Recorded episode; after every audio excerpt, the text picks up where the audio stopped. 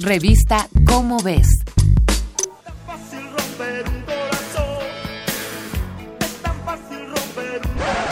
No, no, no, Miguel, no, por favor. Mira, el corazón no se rompe por desamor. No confundas a nuestra audiencia.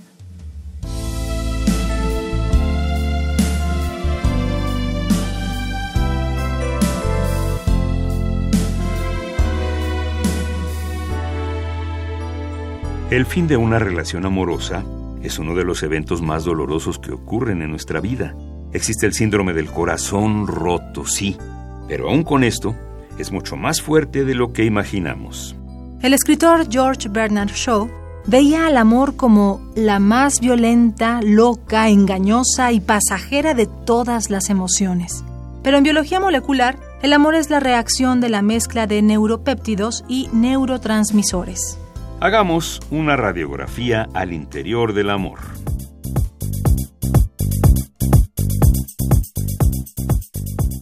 No hay duda, el amor lo mueve todo. Químicamente resulta de la combinación de la oxitocina y la vasopresina, dos sustancias que se producen en el organismo. La vasopresina se asocia a la protección de la pareja y la oxitocina con estados fisiológicos relajados.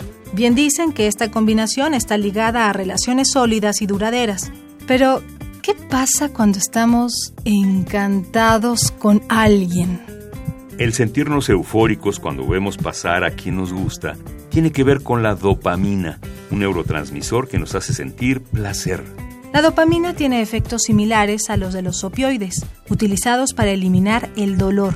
Cuando empezamos a salir con alguien y esta persona nos gusta mucho, liberamos dopamina y cuando liberas dopamina, te sientes feliz. Si aumenta la dopamina, se reduce la serotonina, otro neurotransmisor relacionado con el bienestar.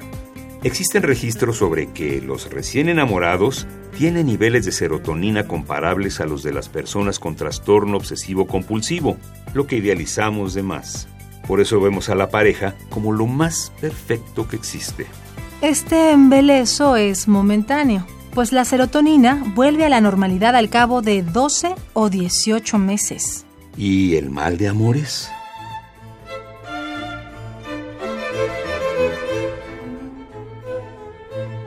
Al terminar una relación se siente una opresión en el corazón que pareciera un conato de infarto, pero no lo es. Esa sensación es el síndrome del corazón roto y aparece cuando vives la traumática, triste y estresante separación. Nos sentimos así por el aumento de adrenalina y epinefrina, hormonas asociadas al estrés que afectan el músculo cardíaco. Todavía no hay cura para el mal de amores, ni instrucciones para sobrellevarlo, pero cierto grado de dolor puede hacerte crecer o ayudarte a descubrir más de ti. O mejor aún, puede llevarte a romper una relación disfuncional y, piénsalo, puede ser el primer paso para enamorarte otra vez.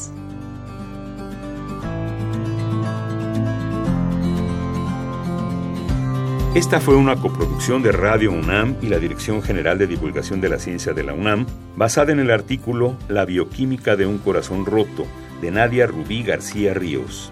Estas y otras especies increíbles están en las páginas de tu revista Cómo ves. Búscala en tu puesto de revistas. Revista Cómo ves.